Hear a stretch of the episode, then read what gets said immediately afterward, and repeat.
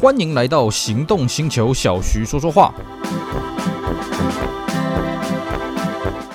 Hello，大家好，我是 Celsius，非常高兴呢，又在这边跟大家空中聊聊天。今天我们一样来跟各位介绍当年的经典车。哎，不过呢，我们讲这个当年哦，我自己有点心虚了，因为我们今天要讲的这一台车子呢，嗯，离我们节目录制的现在呢，还不到二十年，才十多年而已了啊。现在路上的能见度呢，也算是看得到啊，不算是一台很老的车，但是我觉得这台车子呢，非常的有意思啊，所以呢，忍不住啊，在还没满二十年的时候呢，哎，就先来跟大家聊聊这台车。我们今天呢，来跟各位聊聊这个 Toyota 的 Alpha 第二代。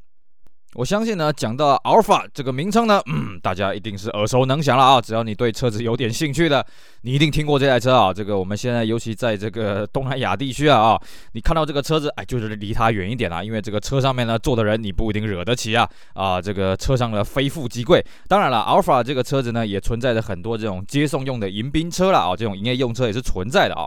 那么这台车子呢，它是如何哎诞生的？它是如何在这个东南亚爆红的呢？这个要从日本这边开始说起啊。那在讲阿尔法这个车子之前呢，先跟各位讲一下，哎，各位知不知道阿尔法的这个车子的这个名称怎么来的呢？哎，我看了一下丰田官方的说法了啊，这个名称呢是丰田自己创造的啊，它这个语根呢是来自于它前面的五个数，呃，五个英文字啊，alpha 这个字怎么拼呢？A L P H A R D 了啊，那这个前面五个字就是 A L P H A，哎，就是所谓的阿尔法。那阿尔法的意思是什么呢？其实阿尔法有很多种意思嘛。那根据 Toyota 的解释是说呢，哦，阿尔法指的是这个天空最亮的所谓的一等星了。我们在研究星座都知道啊，这个每个星座里面呢，最亮的一颗星，我们就讲是某个星座的阿尔法星啊。第二个亮的，我们就叫贝塔星了啊。那它的意思是说呢，这个星空中最亮的这一这一颗星星了啊，就是这个车市里面最耀眼的一颗星星了啊，类似像这个意思。好，那阿尔法这个车子呢，它并不是日本这个豪华 MPV LMPV 里面的首开先例了啊。最早这个级距是谁开创的呢？嗯，是 Toyota 的死对头，尼桑。其实呢，我们都知道，尼桑在这个八零年代泡沫经济的时候呢，叠床架屋啊，乱搞一通，甚至还搞出什么九零一计划啊，我们要在九零年代成为世界第一的这个车厂。嗯，尼桑有没有达到呢？嗯，根据我们自己这样看了啊，它确实有达到一个东西，就是它应该是九零年代这个赔钱赔最多的这个世界第一名的车厂了啊。当然这是开玩笑的啊。就是说呢，尼桑在这个九零年代的时候呢，开始这个叠床架屋啦，那这个毛利锐减啊，然后呢又泡沫经济瓦解，哇，这个雪上加霜啊，所以搞到后来呢，这个尼桑就被这个雷诺算是给并购了啊、那么在这个愁云惨雾的当下呢，有一款车，哎，它在这个尼桑算是一个救世主，就是什么？就是九零年代后期推出这个第一代的 Air Grand。Air Grand 呢，算是这个 LMPV 的一个先驱了啊，就是他把这种轿式底盘呢啊，然后把这个 MPV 弄得非常非常豪华，在当时的日本根本是没有见过这种东西的啊，所以呢，Air Grand 在日本一炮而红啊，大卖特卖。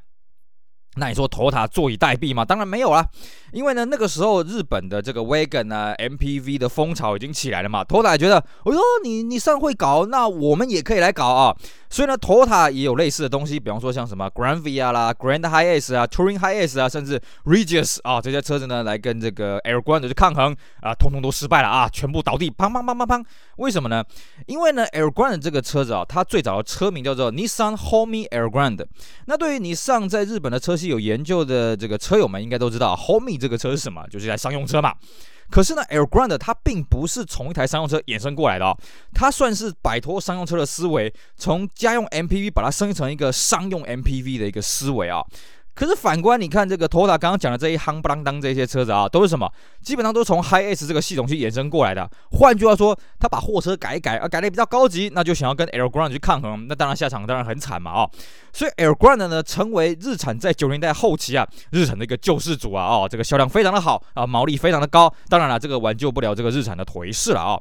那么相对的，既然干不过日产，怎么办呢？嗯，就是我们常讲的食神里面那个薛家燕评审，还不你做什么，他做什么啊？就像跑步游泳一样嘛，对不对？好，你搞一个这个这个家用车衍生过来这个 luxury MPV，我们也来搞一台。所以呢，在第二代 Aero Grande 的这个发表的隔天呢，这个 t o t a 也发表了所谓第一代的 Alphard 啊。那么第一代 Alpha 的呢，这个。一举成名啊啊！毕竟丰田真的是很厉害。我们常讲销售的丰田，技术的日产啊啊！这个丰田今天要来跟你玩玩死你。所以呢，第一代 Alpha 呢销量非常的好啊，这个平均月销有六千台，哇，这个数字呢让丰田看得很开心。而且从此以后呢，这个 Alpha 跟 L 冠呢就拉开差距了啊。各位，你去看现在啊，以我们这个节目录制的现在呢，是这个二零二二年啊，你去看这个日本的销量啊，阿尔法跟这个 Elgrand 啊，这个这个这个基本上差十倍了啊啊，然后那个 Honda 也有一样画葫芦推出一个叫 Elation 啊，Elation 这个车子基本上在中国大陆卖的还行啊，但是呢，在日本当地呢，呃，这个卖的是土土土了啊，所以呢，阿尔法这个车子，哎。这个第一代在日本大获成功了，那第二代呢，它基本上呢就有这个承继第一代的这个功能啊，要把这个呃第一代的这些缺点都改一改的这个任务了啊。那么第二代的 Alpha 呢，它的这个车子是在二零零四年的时候开始开发的了啊。那开发的这个负责人呢是中玉玉山啊，这一位这个 Toyota 里面的员工。那他在此之前呢，他负责这款车叫做 ISIS 啊，这个车子最好不要把这单字呃分开念哦，因为单字念起来就是 ISIS 了啊。那 ISIS 这个车子呢，它最大的特色就是它的助手席没有 B 柱了啊，但是为了 MPV 实用性所做出的一个设计啊，所以他认为呢，这个第二代的。Alpha 呢，也要针对实用性去做出某种程度的让步了啊。那么再来就是说呢，这个第二代啊，这个要承继这个第一代的光环以外，还要解决第一代的缺点。第一代的缺点呢，哎，这个被人家批评比较多，就是它的操控性不太好了啊。这个车身的这个刚性的反应呢，这个还有精进的空间啊，所以呢，这个也是第二代 Alpha 它开发的一个重点。那么再来呢，第二代的 Alpha 在这个时候呢，出现了双生车，叫做 Velo Fire 啊。那其实啦啊，这个到各位会觉得说，哎，怎么这一代忽然出现一个双生车呢？这个主要是因为这个 Toyota 啊，在这个日本以前啦啊，有所谓的这个好几个通路的经销商。那么这个 Alpha 的这个车子呢，是在这个 Toyopet 店卖的。那么 Verifier 是在 NETS 店卖的。但是呢，这并不是从第二代才开始这样玩，其实第一代就有这样子的状况了啊。第一代的这个 Alpha G 跟 Alpha V 呢，分别在这个 NETS 店跟 Toyopet 店卖了啊。那只是 NETS 店觉得说。其实 Alpha G 跟 Alpha V 啦，哦，这外形基本上没什么差别了，所以 NETS 店希望说，我们这个店诉求的是比较年轻化，你是不是开发团队给我们搞一个比 Alpha 更年轻的外形，所以才搞出了这个 verifier 这个车子了哦。那这个讲到 Vellfire 呢，我们也是跟各位提一下哦，Vellfire 这个词是怎么来的哦？那我们一般呢啊看到的说法是，它是英文的原名 Vel 呃 Velvet 加 Fire 啊，Fire 是什么意思？是火的意思，这个就不用解释了啊。那 Velvet 是什么意思呢？这个 V E L V E T 啊啊。我们去查英文字典，Velvet 是天鹅绒的意思了啊、那你说天鹅绒点火吗？这个有点解释不通哦。那我去看这个丰田他那边的说法，他是说了哦，Velvet 另外一个意意思是说呢，像天鹅绒一样这个宁静的物品呐哦。那跟 Fire 这个结合在一起，算是一个强烈对比，等于说它是一个宁静的物体，但是它内部有热情似火啊、大概解释起来是这个样子了啊、所以呢，这是 Vellfire 这个车子名称的由来。好了，那这个。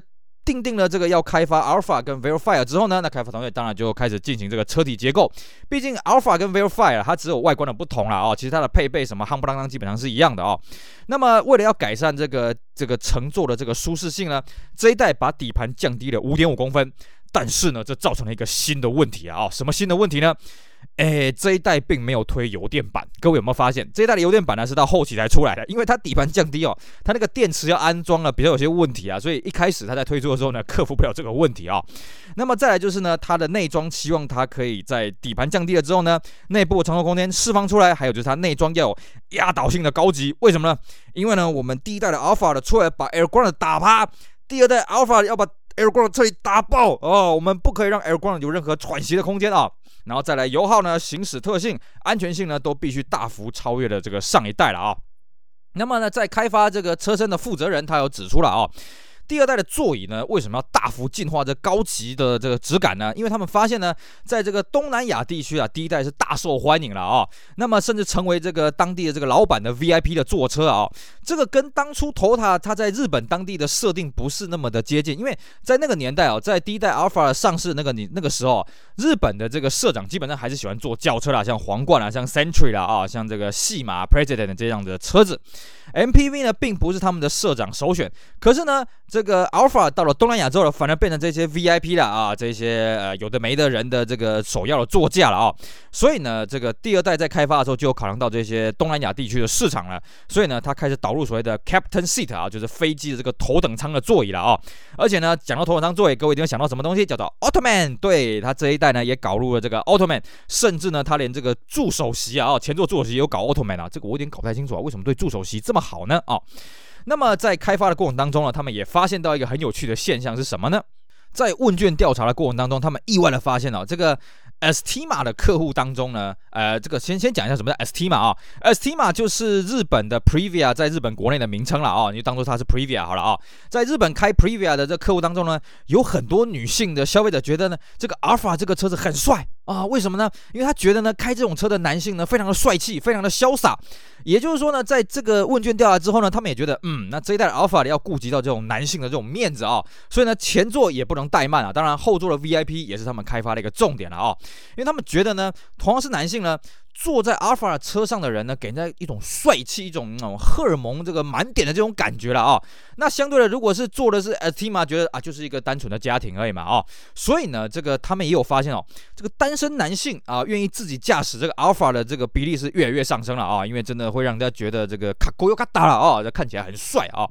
那么第二代的 Alpha 呢，它的内装的铺陈呢，也是有七人座跟八人座两种搭配了哦。那么是二二三跟二三三这两种搭配啊。那当然，我们刚刚讲的头等舱座椅呢，是配在这个二二三的这种啊、座椅的这种搭配上面，就七人座上面了啊。而且呢，第二排最大呢，可以这个倾斜七十四度，而且没有段数的限制啊。那还当然还搭配了这个头等舱的舒压头枕啊。那么甚至呢，前座的后方，就第一排座椅的后方呢，还有这个大型的脚靠。那么其余的这种呃。七人款它主要分成两种了哈，有这个高级版的，那入门版的七门款呢，它啊七人座的款式呢，啊它的中排是手动的奥特曼啊，但是坐起来也算是蛮舒服的啊。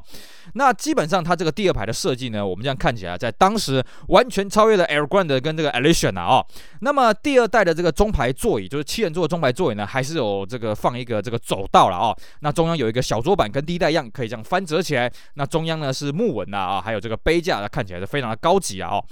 那么这个是这个 Alpha 的跟 Vellfire 它的内装的部分。那可能也是因为它这一代底盘降低的关系啊，所以它第三排座椅呢不能向下收折，它只能向左右向上这样翻过去了啊。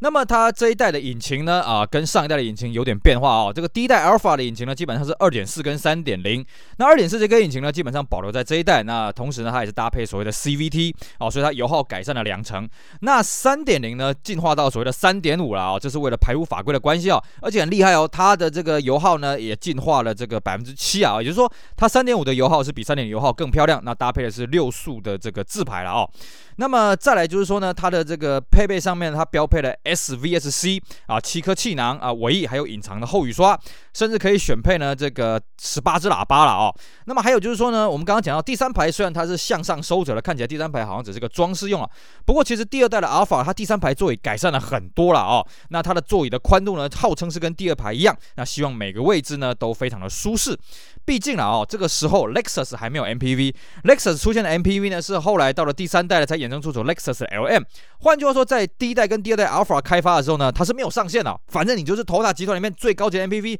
爱怎么着怎么着啊，爱灌什么配备就灌什么配备上去了哦。好，这是我们简单跟各位讲一下 Alpha 跟 Vellfire 它的这个设计的配备的有一些概念了啊。那我们具体来讲一下这个外观了哦。在 Alpha 这一代的开发的标语呢，就是什么？呃，用呃日文翻译成中文叫做“如何啊，可以很壮观、抬头挺胸的 MPV，对吧？”呃，讲这个很抽象啊，反正就是让你觉得说开出去很体面的哦，可以这个兴兴兴致高昂的这样子啊，抬头挺胸的走走出去了啊。然后基于我们刚刚讲的哦，这个这一代的 Alpha 也要兼顾前座跟后座的买家啊，那也希望说兼具家庭的这个用户的需求，所以呢，在这些前提之下呢，我们讲的比较具体，就是说呢，他希望外表可以表现出一种威风凛凛啊，再兼具空力。套呃，就是空气力学，还有这广阔空间的这种感觉了哦。那所以呢，因为上一代已经把 Air Grand 打趴了，所以他们在开发团队也讲了啊，这个我们第二代呢是没有设定我们对手是谁了，我们对手就是我们自己啊，只有自己可以打败自己啊、那最初的这个外观设计的草图呢，已经这个画出来，它这个 Alpha 这个车头的车鼻要很突出了哦，这是成绩第一代的这个做法，但是第二代呢有。更加立体感的一个视觉。然后再来就是它的 B 柱要大幅的倾斜。各位你去看哦，第一代 Alpha 的这个 B 柱的设计已经有点倾斜了，第二代是大幅的倾斜了哦，并且它希望呢侧面要有肌肉的线条，所以在它的草图上面呢，它车的侧面哦从中央开始凸起，而且一路拉到车尾去有个肌肉线条了哦。但是呢这个东西呢在量产车没有办法具体落实哦，它量产车只是做一个凹陷而已，因为量产车有它的这个生产成本啊，还有它的这个内部空间的一些规划了哦。那外观呢，基本上有三个部门提案了哦，包括 total 车体、total 设计部，还有一个设计部的子公司啊，Techno Art Research 了哦。那么大家也是同样提出这个 Verify 的提案哦。那初步评比之后呢，当然，呃，最后由这个 Toyota 车体还有 Techno Art Research 的这个稿件胜出了哦。那最后就是把这两个稿件揉一揉，那变成这个 Alpha 的这个外形了哦。毕竟啊，第一代啊，这个它的直线跟折线啊，给人家一种安定的感觉。那第二代呢，也是透过直线跟折线呢，这塑造出安定，并且要塑造出威风堂堂的感觉了啊。那我们为什么要强调这一点呢？因为各位你去看同一时间的 Pre 呃那个 ST 嘛，也就是所谓的 Previa 哈，你去看同一时间那个 Previa 基本上没有什么直线不直线了，没什么折线不折线了啊。所以呢，它已经完全跟 Previa 走向完全不同的设计风格，不同的设计语言了哦。那 t o t a 有强调哦，它的这个设计的手法存在一个叫做不平衡的视感呐哦。这是 t o t a 它设计语言一个很有名的一句话叫做完美的不平衡了。那体现在这代 Alpha 呢，就是在它的 B 柱跟所谓的 D 柱的倾斜啊。各位你去看。Alpha 第二代它的 B 柱倾斜倾斜真的很夸张啊，那 D 柱呢也是向前倾斜。一般来说，我们在 MPV 的设计不会有这种线条哦，因为一般都是说 Wagon 旅行车，你要强调它跟轿车的血缘关系，你才会把后面的 D 柱呢做的比较倾斜。可这台 Alpha 它在视觉上面会让你看到这个 D 柱呢也是向前倾斜的啦哦。所以呢，这样子可以跟倾斜的 B 柱这样连成一气了啊、那之所以为什么第二代的 B 柱要倾斜那么多呢？主要是为了空气力学的一个视觉的效果，然后还有承继这个第一代的风格。当然了，后来在实际量产的工业化的阶段呢，又发现说，哎，不能做的那么倾斜了。所以它的实际量产版呢，跟草图的倾斜度是有些差距了啊、那么相对的呢，他们这个内装的开发团队也很聪明了。哎，既然你 B 柱倾斜那么多，你 B 柱变得很肥厚嘛，对不对？哎，那我们在车车内设计的可不可以搞点什么东西呢？最初就是希望在那边放一个这个电灯啦，就是一个照明灯啦，来辅助这第二排 VIP 的照明啦。但是呢，在这个音场的这个设计部门，他们就发现，哎，对对对对对对，这边呢更适合放那个高音喇叭，因为我们都知道，在汽车音场上面呢，高音喇叭必须要对着你的耳朵的高度啊，不然如果说你的高音喇叭放在那个脚边啊什么，你是听不到那个高音的了啊。所以几经折冲了，哎，就最后是把高音喇叭放在那边了啊。好，我们介绍到这里呢，基本上只把外观的设计大概讲一半而已啦，甚至 B 柱都还没讲完哦。不过没关系，我们今天基于时间的因素呢，我们就暂时在这边跟各位告一个段落。但是呢，我们将相对的，我们下一集会继续跟大家聊这个 Alpha 第二代它的外观的设计，以及它在日本还有这个海外市场的表现啊，敬请大家继续期待。也希望大家继续支持我们其他精彩的节目。我是 Celsior，我们下回再见喽，拜拜。